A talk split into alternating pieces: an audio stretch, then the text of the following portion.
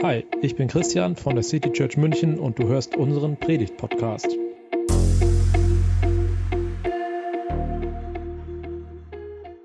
Eine lange Zeit mit Einschränkungen durch die Corona-Pandemie liegt ja, mehr oder weniger hinter uns.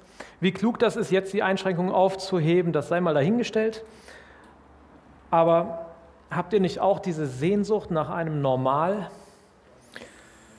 Endlich wieder mit vielen anderen Leuten zusammen feiern, endlich wieder zusammen im Gottesdienst frühstücken, endlich wieder. Also ich spüre bei mir, aber auch in der Gesellschaft so einen richtigen Durst danach. Einen Durst nach einem freien, nach einem unbeschwerten Leben. Und dabei ist mir gleichzeitig sehr bewusst, dass es uns hier vor Ort in München echt gut geht. Aber Durst ist ja erstmal ein individuelles Gefühl und etwas, was nicht durch Vergleichen weniger wird. Beim Durst nach etwas zu trinken, also bei diesem körperlichen Durst, da müssen wir, den müssen wir recht kurzfristig stillen. Sonst geht das Leben nicht weiter. Wir können ihn eine Zeit lang unterdrücken, aber zumindest bei mir fängt es dann irgendwann mit einem trockenen Mund an und dann kommen irgendwann Kopfschmerzen. Ähm, weiter habe ich es noch nicht geschafft, aber irgendwann ist Ende. Das dauert vielleicht ein paar Tage, aber sehr viel länger halten wir nicht durch. Ich glaube aber auch, dass wir einem, einer anderen Art von Durst begegnen müssen. Den Sehnsüchten, dem, wonach wir streben. Und ich möchte euch dafür mal mit in eine Geschichte nehmen aus der Bibel. Sie steht im Matthäusevangelium.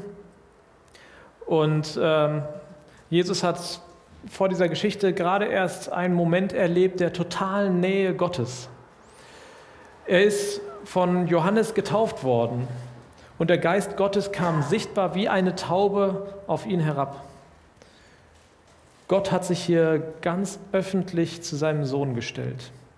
Diese Taufe war im Jordan und rundherum ist Wüste und im Anschluss an diese Taufe zog Jesus sich in die Wüste zurück. Nach so einem krassen Erlebnis erstmal raus aus dem Trubel in die Ruhe der Wüste. Und diese Geschichte möchte ich euch vorlesen. Danach wurde Jesus vom Geist in die Wüste geführt. Dort sollte er vom Teufel auf die Probe gestellt werden. Jesus fastete 40 Tage und 40 Nächte lang. Dann war er sehr hungrig. Da kam der Versucher und sagte zu ihm, wenn du der Sohn Gottes bist, Befiehl doch, dass die Steine hier zu Brot werden. Jesus aber antwortete, in der heiligen Schrift steht, der Mensch lebt nicht nur vom Brot, nein, vielmehr lebt er von jedem Wort, das aus dem Mund Gottes kommt. Dann nahm ihn der Teufel mit in die heilige Stadt. Er stellte ihn auf den höchsten Punkt des Tempels und sagte zu ihm, wenn du der Sohn Gottes bist, dann spring hinunter. Denn in der Heiligen Schrift steht, er wird seinen Engeln befehlen, auf ihren Händen sollen sie dich tragen, damit dein Fuß nicht an einen Stein stößt. Jesus antwortete, es steht aber auch in der Heiligen Schrift, du sollst den Herrn, deinen Gott, nicht auf die Probe stellen. Wieder nahm ihn der Teufel mit sich, dieses Mal auf einen sehr hohen Berg. Er zeigte ihm alle Königreiche der Welt in ihrer ganzen Herrlichkeit. Er sagte zu ihm, das alles will ich dir geben, wenn du dich vor mir niederwirfst und mich anbetest. Da sagte Jesus zu ihm, weg mit dir, Satan. Denn in der heiligen Schrift steht, du sollst den Herrn, deinen Gott, anbeten und ihn allein verehren. Daraufhin verließ ihn der Teufel und es kamen Engel und sorgten für ihn. Also Jesus fastet 40 Tage in der Wüste und dann wird er in Versuchung geführt. Das heißt, es gab etwas, wonach Jesus sich gesehnt hat. Sehnsucht und Versuchung. In beiden Wörtern steckt die Suche mit drin. Ich finde es für mich persönlich echt gut, dass wir hier erfahren, dass Jesus Punkte hatte, an denen er angreifbar war. Dass es Dinge gab, mit denen er in Versuchung geführt werden konnte. Mir tut dieser Text gut. Denn es sagt mir, dass es zum Menschsein einfach dazugehört, versucht zu werden. Und da war Jesus eben auch ganz Mensch. Spannend ist dann aber auch sein Umgang mit der Versuchung. lasst uns mal durch den Text gehen und schauen, wonach Jesus sich sehnt. Das wird deutlich an dem, was der Teufel ihm anbietet. Und dann auch schauen, wie Jesus damit umgeht. Das Erste, was der Teufel ihm anbietet, ist Essen. Hey, mach doch diese Steine zu Brot. Du kannst das doch. Und du hast doch auch Hunger. Klar, Jesus war 40 Tage in der Wüste unterwegs und er hat gefastet. Wer hätte da keinen Hunger? Ist Hunger etwas Schlechtes? Ist Essen etwas Schlechtes? Brot? Mit Sicherheit nicht. Aber hier steckt etwas ganz anderes dahinter. Und das wird dann schließlich in der Antwort von Jesus deutlich. Der Mensch lebt nicht nur von Brot, nein, vielmehr lebt er von jedem Wort, das aus dem Munde Gottes kommt. Es geht also um die Beziehung zu Gott. Der Teufel spricht hier Zweifel an. Sollte Gott dich wirklich versorgen? Ist Gott wirklich für dich da? Oder lässt er dich hier verhungern? Mach dir doch selbst, was du brauchst. Selbst ist der Mann. Gott, den brauchst du dazu nicht. Das ist übrigens die stärkste Waffe des Teufels. Du brauchst Gott nicht. Du kommst ohne Gott klar. Gerade hier bei uns in Deutschland, wo wir mit allem versorgt sind, was wir zum Überleben brauchen und noch weit darüber hinaus. Gott, den brauche ich nicht. Ich habe doch alles. Und Jesus sagt, nur versorgt zu sein, das reicht mir nicht. Und das ist auch für Menschen generell nicht genug. Es reicht nicht, täglich genug zu essen auf dem Teller zu haben. Es reicht nicht, den körperlichen Durst gestillt zu haben. Der Mensch lebt nicht nur vom Brot. Das körperliche Bedürfnis, das ist das eine, aber eigentlich steckt in uns Menschen doch ein viel größerer Durst. Ein Durst, der nicht mit Wasser zu stillen ist. Ein Hunger, der nicht mit Brot gesättigt werden kann. Der Teufel fordert Jesus hier auf, sich ohne Gott zu versorgen. Und ich weiß nicht, wie es dir gegangen ist, gerade jetzt auch in der langen Corona-Pandemie. Vielleicht hast du ja auch das eine oder andere Mal den Eindruck gehabt, ach, eigentlich geht es auch ohne Gott. Oder eigentlich komme ich auch ohne Gemeinde zurecht. Aber Jesus macht deutlich, wir brauchen als Menschen eine Beziehung zu Gott. Wir brauchen Begegnung mit dem, was Gott sagt. Wir brauchen Zeiten, in denen wir uns mit Gott auseinandersetzen. Und mit dem Wort Gottes, mit dem Wort aus Gottes Mund, da ist gar nicht in erster Linie die Bibel gemeint. Zunächst einmal ist durch das Reden Gottes die ganze Welt geschaffen worden. In der Schöpfungsgeschichte, da heißt es, Gott sprach und es wurde. Gottes Sprechen lässt Neues entstehen. Für mich gibt es irgendwann im Winter immer den Punkt, wo ich mich nach etwas Neuem sehne. In Japan wird das ganz groß gefeiert, da habe ich ein paar Jahre gelebt. Mit der Kirschblüte macht man sich bewusst, dass immer wieder neues Leben entsteht, dass die Natur immer wieder neu aufblüht. Und ich verbinde für mich diesen Gedanken gerne mit Gott. Wenn ich sehe, wie im Frühling die Kirschbäume auch hier in Deutschland aufblühen oder die Magnolien, dann erinnert das mich daran, dass alles auf der Welt auf Gottes Wort hin erschaffen ist. Aber nicht nur in der Natur kenne ich diese Sehnsucht. Auch in meinem Leben sehne ich mich immer wieder danach, dass Neues beginnt. Dass es Aufbrüche in meinem Leben gibt. Dass ich etwas neu begreife. Dass ich sehe, wie Neues entsteht. Ich sehne mich danach, weiterzukommen in meinem Leben. Und das, das möchte ich gerne mit Gott erleben. Im Buch Jesaja heißt es: Denkt nicht mehr an das, was früher geschah Beschäftigt euch nicht mit der Vergangenheit. Schaut her, ich schaffe etwas Neues. Es beginnt schon zu sprießen. Merkt ihr es denn nicht? Ich lege einen Weg durch die Wüste an, im trockenen Land lasse ich Ströme fließen. Ich möchte diese Aufbrüche, diese neuen Aufbrüche erleben. Ich möchte dafür die Augen öffnen. Ich möchte gerne in Anspruch nehmen, dass Gott mir neue Kraft gibt, dass er Ströme fließen lässt, da wo ich ausgetrocknet bin, da wo ich durstig bin. Und ich bin davon überzeugt, dass ich dafür meine Gemeinde brauche, dass ich euch dafür brauche. Dass ich das nicht alleine für mich erlebe. Vielleicht ein bisschen, aber nicht in der Fülle, die Gott für mich, die Gott für uns vorgesehen hat. Ich lebe nicht nur vom Brot. Nein, ich lebe davon, dass ich mir immer wieder von Gott zusprechen lasse, dass ich von ihm geliebt bin, dass ich sein Sohn bin, dass er immer wieder Neues aufblühen lässt und da, wo ich ausgetrocknet bin, den Durst löscht. Jesus hatte als Grundbedürfnis, sich von Gott abhängig zu machen. Nicht selbst der Macher zu sein, nicht sich selbst zu versorgen, auch wenn er dazu in der Lage gewesen wäre. Er macht sich von Gott abhängig, davon, was Gott ihm sagen möchte, davon, was Gott ihm vor die Füße legt, womit Gott ihn versorgt. Und das wird bei Jesus dann immer wieder deutlich. Amen, Amen, ich sage euch, von sich aus kann der Sohn nichts tun. Er kann nur das tun, was er den Vater tun sieht. Und, der Vater, und was der Vater tut, das tut genauso auch der Sohn. Der Teufel lässt an dieser Stelle nicht locker. Bei Jesus lässt er nicht locker und bei mir auch nicht. Ich vermute auch bei dir nicht. Der Teufel nimmt Jesus mit auf den höchsten Punkt des Tempels in Jerusalem. Und von dort und dort oben, da fordert er ihn auf, spring. Was soll dir schon passieren? Da gibt es doch diese Zusage, er wird seinen Engeln befehlen, auf ihren Händen sollen sie dich tragen, damit dein Fuß nicht an einen Stein stößt. Oh, das kommt später. Sorry. da war's. So. Wenn du Gott erleben willst, wenn du Gott erleben willst, dann fordere ihn doch heraus. Das sagt der Teufel. Er muss dich doch auffangen. Er hat es doch zugesagt. Das steht doch in der Bibel. Manchmal wünsche ich mir das echt zu erleben. Zu erleben, wie Gott ein Wunder tut. Etwas richtig Spektakuläres. Und spricht da was dagegen? Spricht etwas dagegen, Gott erleben zu wollen?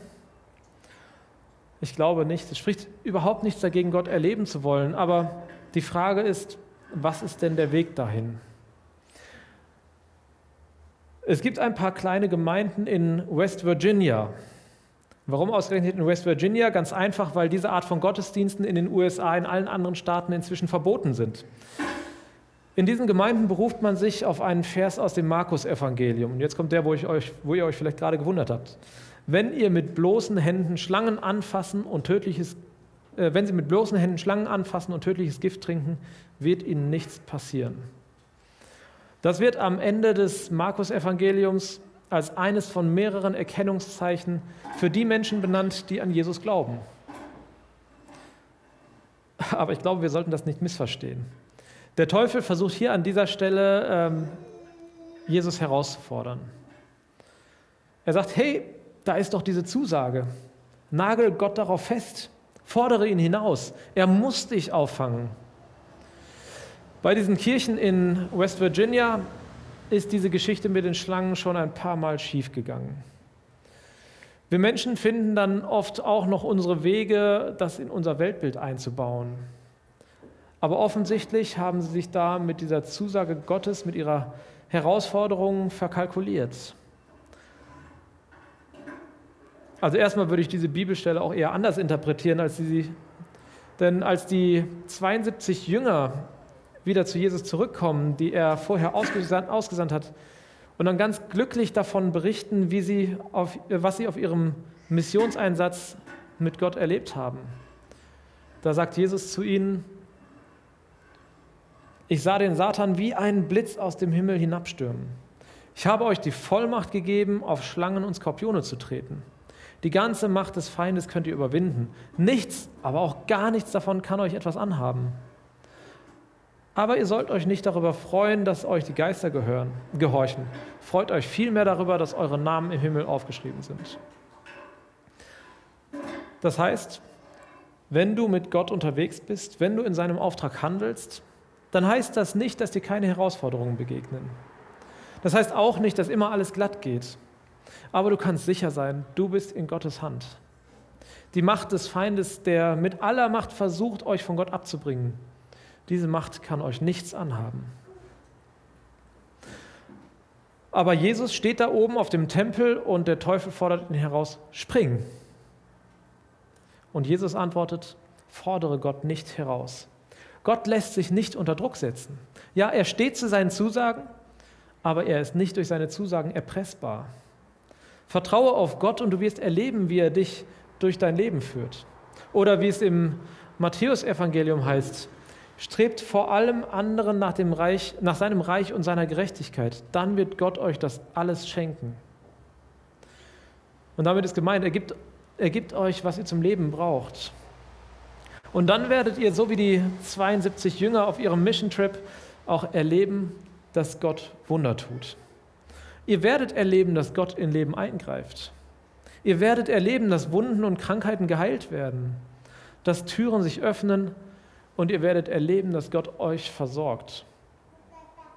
Ich persönlich, ich sehne mich danach. Ich ersehne mich danach, das zu erleben. Und ich kann aber auch immer, nur, immer wieder nur staunen, was Gott möglich macht. Zurück zu der Geschichte von Jesus.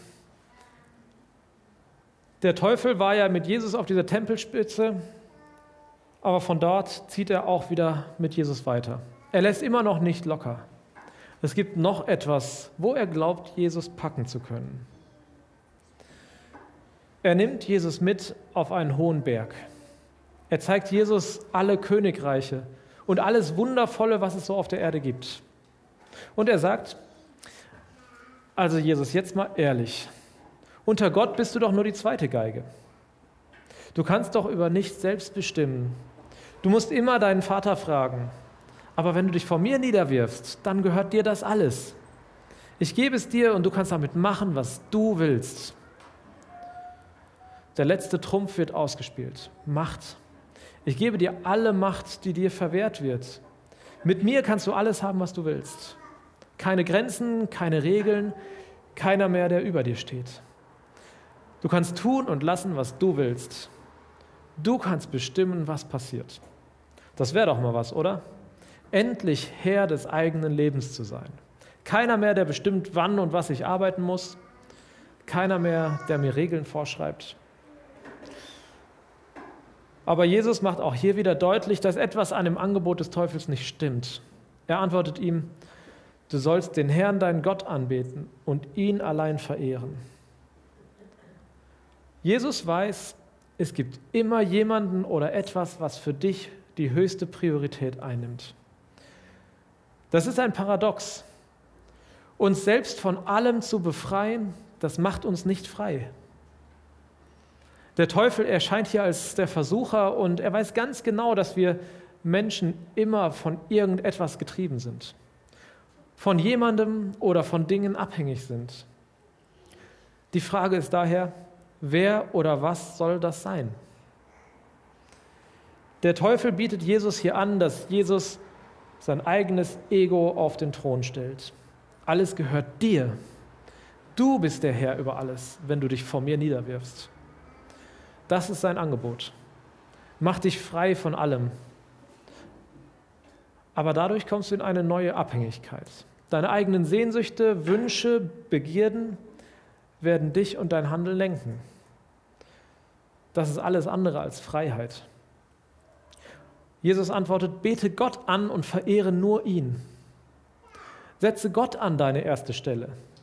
Und das wird dir die Freiheit geben. Das wird dir eine Freiheit geben, die wir uns auf dieser Erde nicht machen können.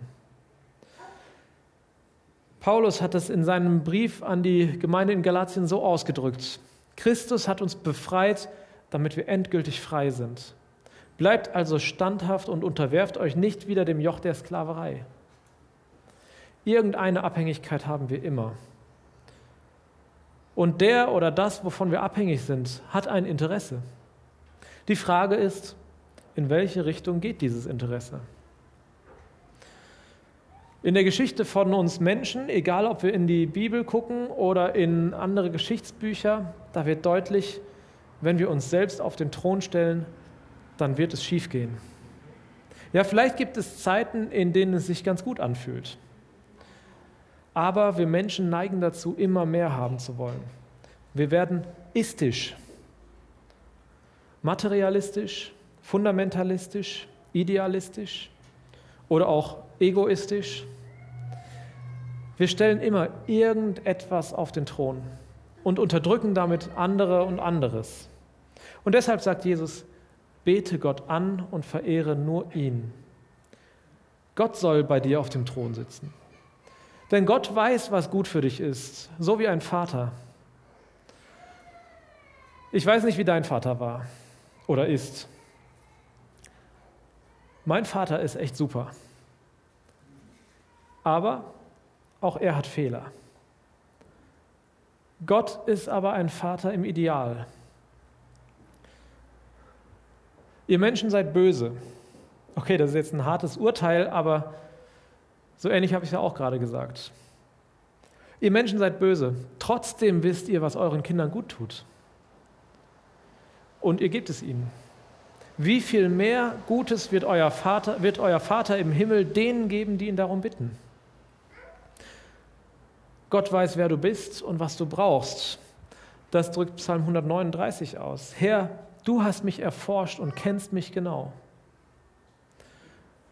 Und genau deshalb ist es gut, ihn auf den Thron zu setzen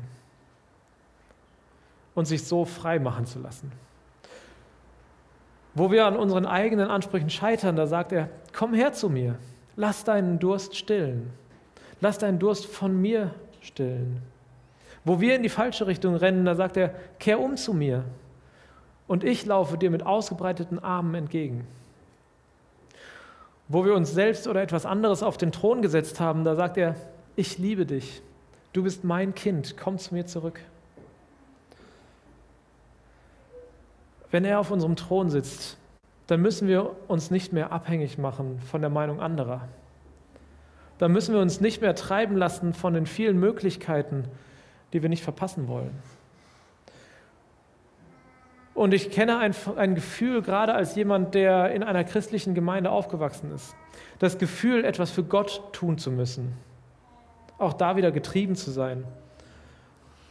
Aber wenn Gott tatsächlich auf deinem Thron sitzt, dann darfst du einfach sein bei ihm. Was ich dann für Gott tue, das tue ich, weil ich es echt gut finde weil mein Eindruck ist, dass es das Richtige ist, damit andere Menschen auch diese Freiheit kennenlernen. Diese Freiheit, die man tatsächlich nur hat, wenn Gott auf seinem Thron sitzt. Und dazu möchte ich euch einladen. Setzt Gott auf euren Thron und erfahrt diese Freiheit. Erfahrt diese Freiheit, einfach bei Gott sein zu dürfen und nichts tun zu müssen. Amen. Das war die Predigt aus der City Church München. Wir freuen uns, wenn du auch nächstes Mal dabei bist. Und bis dahin wünschen wir dir eine gute Woche.